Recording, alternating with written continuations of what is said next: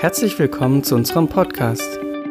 Wir wünschen dir Gottes Segen und viel Freude bei der folgenden Predigt. Für mehr Informationen schau auf unsere Webseite fildergoodnews.de.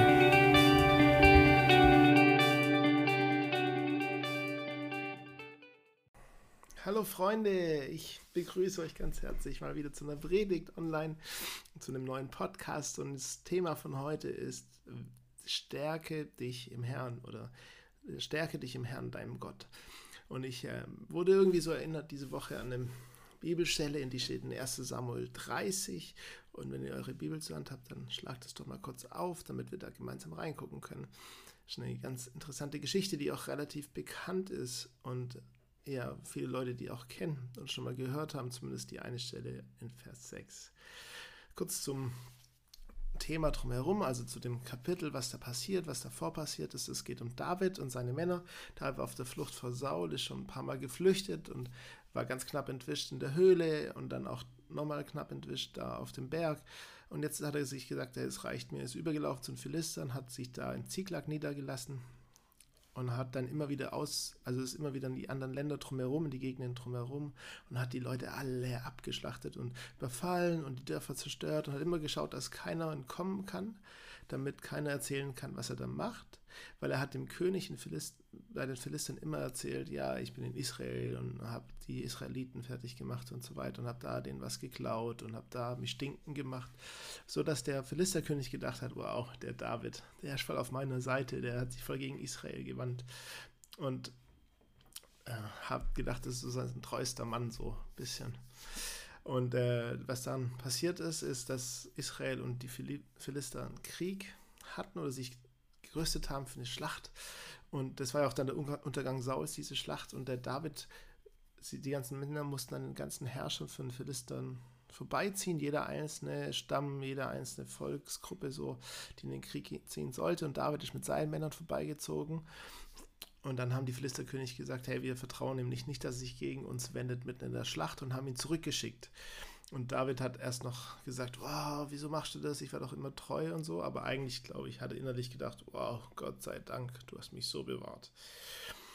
Dann kommst du zu diesem Kapitel 30 und sie kommen zurück und die Amalekiter, die er immer wieder angegriffen hat und immer wieder überfallen hat, haben, glaube ich, so eine Art Vergeltungsschlag gemacht, weil sie sind gekommen und haben alle mitgenommen. Also alle Frauen, alle Kinder, alles Vieh haben sie weggetrieben und waren abgezogen.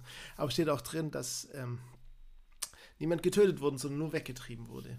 Und dann ab Vers 4 steht folgendes drin: Da erhoben David und das Volk, das bei ihm war, ihre Stimme und weinten, bis sie nicht mehr weinen konnten. Und die beiden Frauen Davids waren gefangen weggeführt worden: Ahinoam, die Israeliterin, und Abigail, die Frau Nabals des Karmeliters. Und David war in großer Bedrängnis, denn das Volk sprach davon, ihn zu steinigen, denn die Seele des ganzen Volkes war erbittert. Jeder war erbittert wegen seiner Söhne und wegen seiner Töchter. Aber David stärkte sich in dem Herrn, seinem Gott. Genau diesen Teil, den kennen wir gut, aber David stärkte sich in dem Herrn, seinen Gott. Aber ich finde, das Ganze drumherum ist so interessant. Also sie kommen wieder, alles ist weg. Also alle Frauen, alle Kinder, alles Vieh, alles, was sie irgendwie hatten, ist weg. Es ist bestimmt auch verwüstet, Teile davon und es ist, ja, steht ja dran, es, es, war mit Feuer verbrannt, alles kaputt und alle sind weg. Die hatten nichts mehr, absolut nichts mehr. Und dann muss man sich das mal vorstellen: Das ganze Volk und David, die haben geweint, bis sie nicht mehr weinen konnten. Das bedeutet, bis sie keine Kraft mehr hatten zu weinen. Die haben richtig geschluchzt, die haben geschrien, die haben getrauert. Und David auch, weil seine Frauen und seine Kinder wurden ja genauso weggeführt. Sein ganzer Besitz war alles weg und er war fertig. Er war am Ende. Er konnte nicht mehr heulen. So schlimm war es. Und dann kippt die Situation und du merkst, Erst haben alle zusammengetraut und dann suchen sie Entschuldigen, so wie immer. Menschen suchen immer einen Entschuldigen, suchen jemanden, dem sie es in die Schuhe schieben können, suchen jemanden, der verantwortlich gemacht werden kann. Und natürlich ist David der Chef, also ist David der Verantwortliche. Und das ganze Volk war so verbittert und so enttäuscht. Also eine Erbitterung oder Verbitterung ist ja nichts anderes wie eine Enttäuschung, die sich festhält und die, die nicht geheilt wird und dann zu einer Verbitterung wird. Ja. Wow, so eine Enttäuschung, die zu einer Erbitterung und die waren so hart gegenüber, weil ihre Kinder und ihre Trauer, die haben einfach getrauert und wollten Vergeltung irgendwo und wollten was dafür wollen und wollten ihn töten. Und David ist in dieser Situation und eigentlich trauert er genauso wie die, ist genauso sauer, ist genauso bitter, ist genauso enttäuscht wie alle anderen. Ist genauso, boah, ich bin so fertig, meine Kinder, meine Frauen. Und dann sieht er die ganzen Freunde, die mit ihm die Schlachten gekämpft haben, die mit ihm durch dick und dünn gegangen sind, die seine Nächsten, seine besten Freunde, seine Familie, sogar Onkel, der dabei ist, sein, seine Brüder, sie wollen ihn jetzt auf einmal umbringen. Und er steht da und hat, was, was soll ich machen? Er steht da und dann steht da drin, ah, der Vers 6, und es ist so krass, in dieser Situation zu sagen, aber David stärkte sich in dem Herrn, seinem Gott.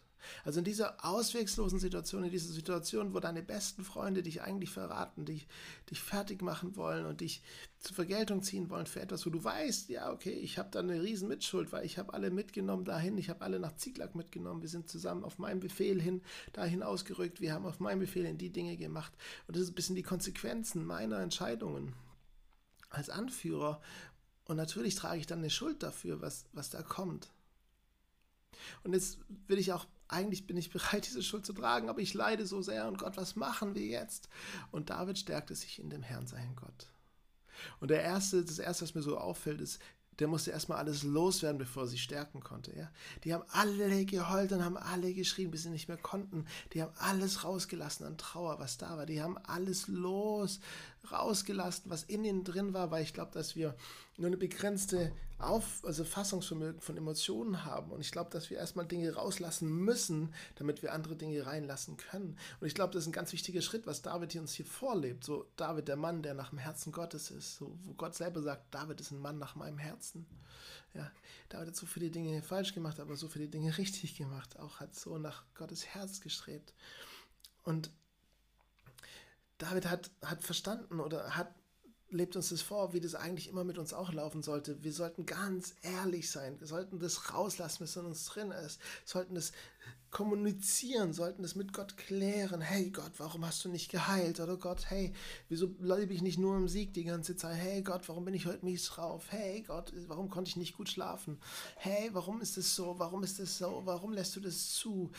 Dass ein Wolfgang Stede stirbt, warum lässt du dies zu, warum lässt du Corona zu, warum lässt du falsche Entscheidungen zu, warum lässt du gute Entscheidungen zu, Gott, was soll denn das eigentlich? Und alles rauslassen, obwohl wir in manchen Teilen auch unsere eigene Entscheidung oder unsere eigenen Konsequenzen tragen und trotzdem alles rauslassen, alles mal loslassen, all diesen Frust raus, weil Gott weiß ja so oder so, was uns im Herzen ist, aber wir, wir sind so gewohnt, Maske zu leben, wir sind so gewohnt, was zu präsentieren, auch Gott zu präsentieren, damit wir sein Wohlgefallen bekommen, damit wir, ja, damit wir gute Christen sind irgendwo. Das ist eigentlich so ein anstrengendes Leben.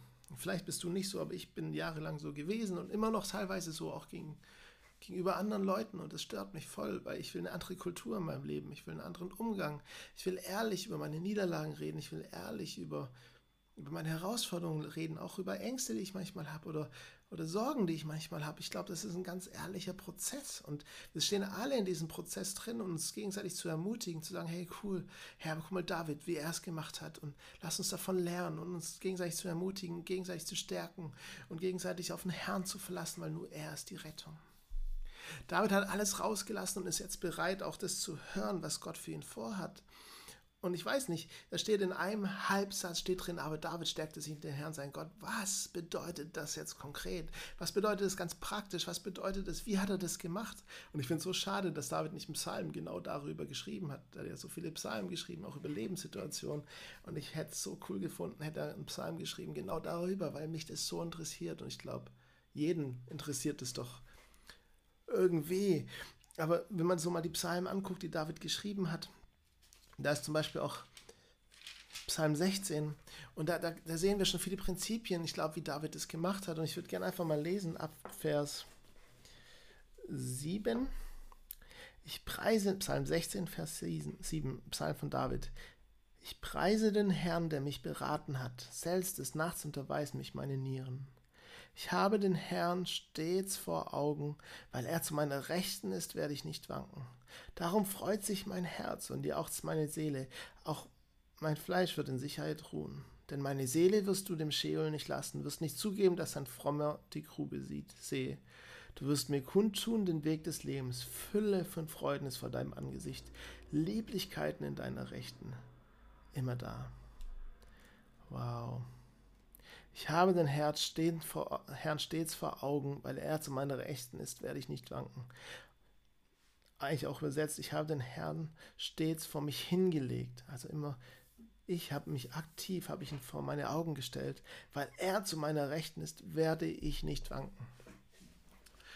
Psalmist David schreibt es. Und ich glaube, dass genau in so einer Stelle wie hier das passiert ist. Ich glaube, dass er gemerkt hat, wow, alle kommen, ist es ausweglos. Ich schaffe es mit eigener Kraft, mit eigener Weisheit schaffe ich es hier nicht raus. Und ich glaube, er hat alles rausgelassen, hat gemerkt, wow, die ganze Trauer ist noch da, aber ich, ich habe es los, ich lasse es los, weil ich es kommuniziere, weil ich es rauslasse, weil ich es weil dem Ausdruck verleihe. Ich lasse meine Emotionen und freien Lauf. Ich, ich versuche sie nicht zu deckeln und runterzudrücken und und runter zu schlucken, weil das, das gärt nur und irgendwann kommt es wieder raus auf eine andere Art und Weise. Sondern es geht darum, die, die zu kommunizieren, sie rauszulassen, auch wenn sie kommen wollen, einfach loszulassen, sie mit Gott anzugehen. Und was er da gemacht hat, ist unglaublich. Ich glaube nämlich, er hat in dem Moment, wo alle auf ihn zukommen, hat er sich zu Gott gedreht und hat vielleicht sogar wie im Psalm 16 drin steht. Ich finde das ein richtig cooles Bild. Hat sich Gott vor ihn hingestellt und hat gesagt: Gott, so sieht's aus. Was machen wir? Ich glaube tatsächlich, so wie es da drin steht in diesem Psalm, er hat darauf vertraut, dass Gott ein guter Gott ist, der gute Pläne hat, der Frieden will für sein Herz, der ihm kundtun will, den Weg des Lebens. Fülle von Freuden sind vor seinem Angesicht, Lieblichkeiten in seiner Rechten immer da. Ich glaube, er hat darauf vertraut, dass ein guter Gott ist, der ihm gegenübersteht, der ihm helfen will, der ihm der ihm zeigen will, was dran ist und was nicht dran ist, der ihm die Kraft geben will, weil er wusste doch, da ist ein Gott ihm gegenüber, der gute Dinge über ihn ausspricht, der König ist, der Herr ist, größer als sein selber, der einen Blick hat, größer als er ihn hat, eine Perspektive, die David selber niemals annehmen kann, weiß, wie es weitergeht und was Gott damit vorhat. Und ich glaube, dass das so ein cooles Bild ist für uns auch, dass, dass wir uns immer wieder uns Gott wie vor uns hinlegen dürfen, hinstellen dürfen. Diesen allmächtigen, allgegenwärtigen, königlichen, majestätisch großen Gott vor uns hinstellen kann, der gut ist, der durch und durch gut ist, der liebevoll ist, der voller Liebe und Barmherzigkeit auf uns runterguckt, der, der uns anlächelt, der begeistert ist von uns. Dieser Gott will, dass wir uns immer wieder bewusst machen, er ist bei uns in alle Ewigkeit. Steht auch in Johannes, Johannes 14, Vers 16 als Jesus sagt, und Vers 15 können wir anfangen, wenn ihr mich liebt, so werdet ihr meine Gebote halten und ich werde den Vater bitten und er wird euch einen anderen Beistand geben, dass er bei euch sei in Ewigkeit. Dieser Beistand, der Heilige Geist, der wird bei uns sein in Ewigkeit. Der wird sich nicht von uns gehen, der wird sich nicht wegwenden, wenn wir irgendwas falsch machen. Er wird bei uns sein.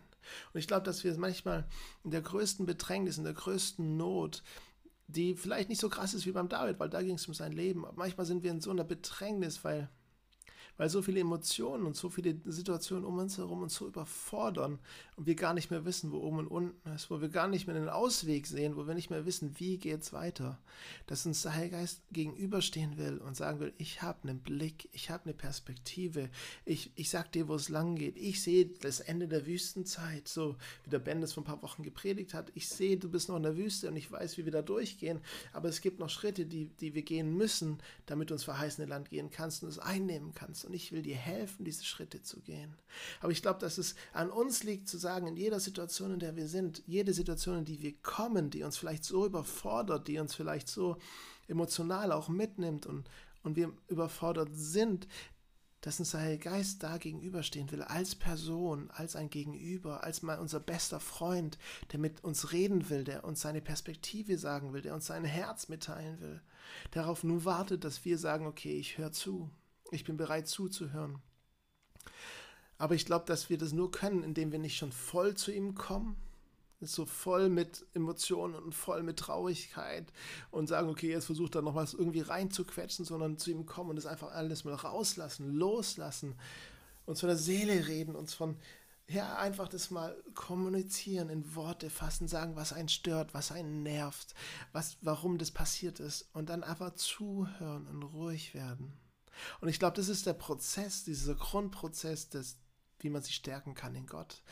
In unseren Gott, in meinen Gott, in deinen Gott. Ich glaube nämlich, dass, dass wir dies lernen dürfen als Christen oder müssen sogar, dass es nicht selbstverständlich ist, Beziehung wirklich zu leben mit einem, der allmächtig ist, mit jemandem, der eine Perspektive hat, die größer ist als unsere, jemand, der einen Plan hat und da auch einfach wieder loslassen dürfen, zu sagen, okay, so wie David, ich bin hilflos, ich schaff's nicht, ich schaff's nicht. Und Vers 7 geht dann gleich weiter mit, und, und David sagte zu dem Priester Abadja und dem Sohn, bringt das Ephod.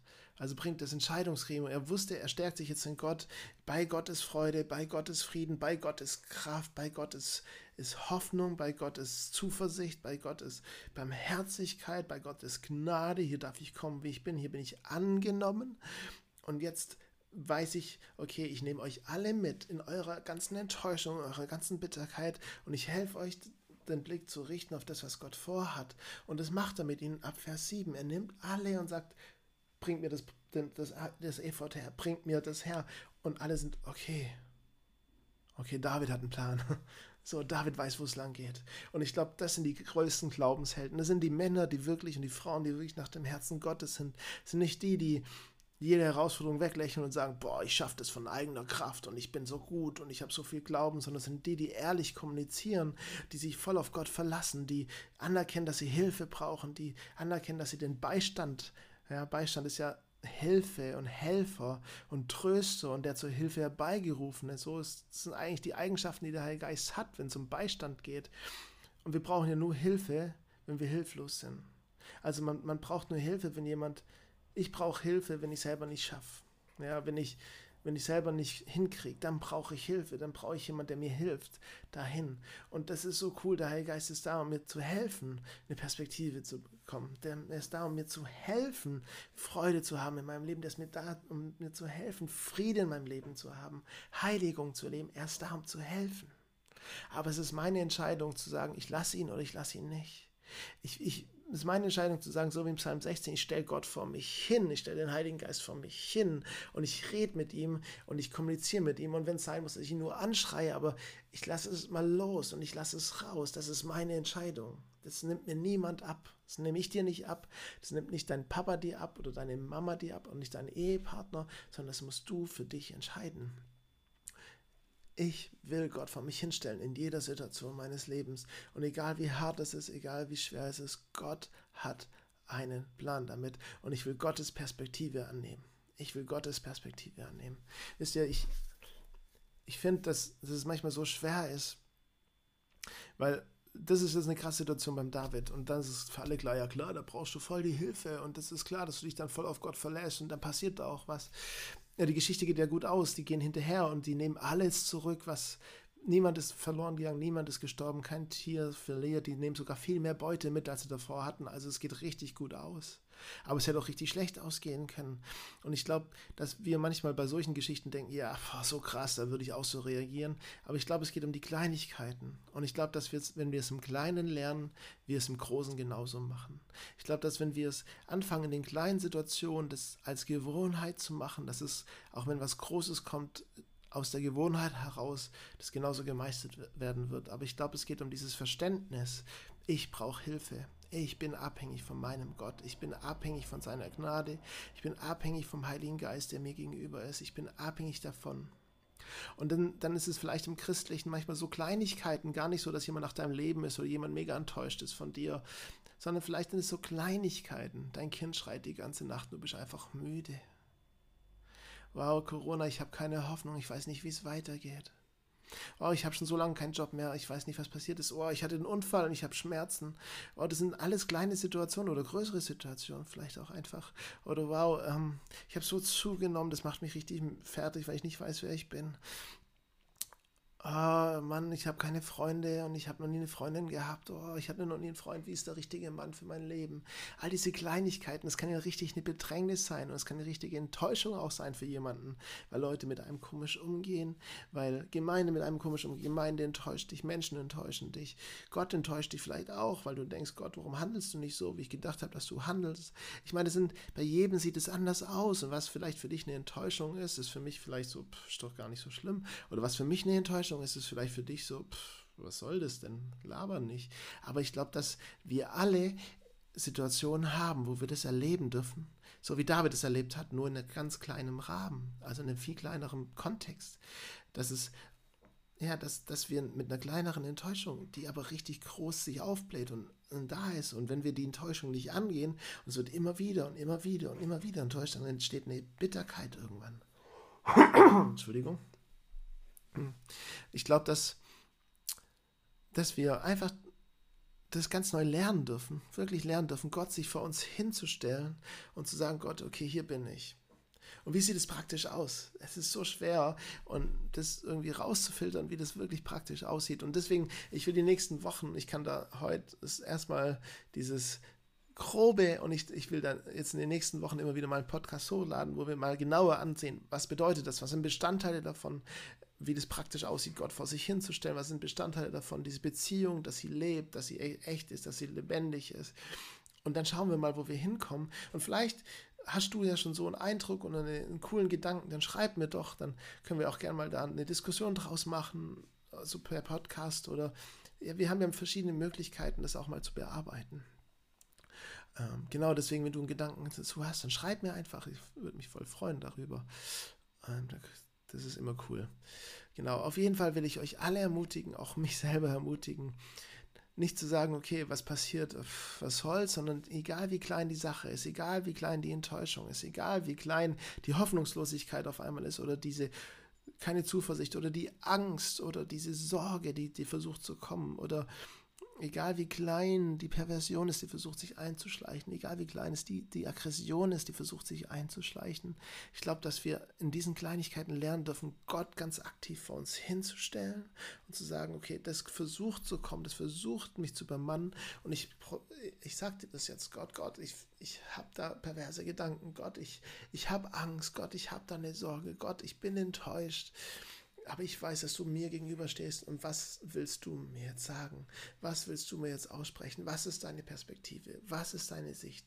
Was ist dein Gedanke? Was ist dein Herz über das und das, das über die und die und die Person? Und ich glaube, wenn wir das tun, dann fangen wir an, wieder mit einer richtigen Zuversicht ins Leben zu gehen, Hoffnung zu bekommen, Freude zu bekommen, Friede zu bekommen, ja, entspannend zu sein, barmherzig zu leben, weil ich glaube, wir erfahren es dann selber auch für uns, weil Gott anfängt es zu uns zu sprechen, uns zu sagen, wer wir sind, uns zu sagen, dass wir gelebt sind, dass wir wertvoll sind, dass wir besonders sind, dass wir genial gemacht sind von ihm. Und dann können wir auch anfangen, das anderen weiterzugeben. Und ich glaube, dann sind wir auch bereit, es anderen zu vermitteln und das, das näher zu bringen. Und dann sind wir Ermutigung durch und durch und durch. Aber es geht nur mit der Hilfe des Heiligen Geistes. Es geht nur, wenn wir den Heiligen Geist vor uns stellen, mit ihm reden, ehrlich sind, ihm aber auch zuhören. Genau so mal die, die Einführung für das, was noch so kommt, die nächsten Wochen. Ich bin so gespannt, was, wie uns Gott da führt und ich freue mich auf euer Feedback. Ich freue mich, wenn ihr mir schreibt, wenn wir anfangen, da eine coole Kultur zu haben, über Dinge zu reden, auch über neue Aspekte zu reden, auch in welche Richtung das gehen kann. Und ich wünsche euch einen richtig, richtig schönen Tag. Ich würde euch gerne noch segnen und ich würde gerne noch beten. Heiliger Geist, ich danke dir, dass du jetzt Dinge richtig lebendig machst in unsere Herzen.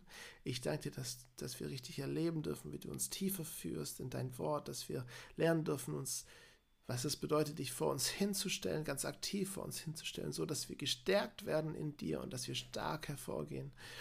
Und egal wie die Situation aussieht, egal wie, wie depressiv sie sein kann und egal was drumherum passiert, ich danke dir, Gott, dass du groß bist und dass du uns führst und dass du uns leitest hin zur Anbetung, hin zu Lobpreis, hin zu dem, dass wir gefüllt werden von dir. Ich danke dir dafür, Jesus. Wir lieben dich. Amen. Seid gesegnet.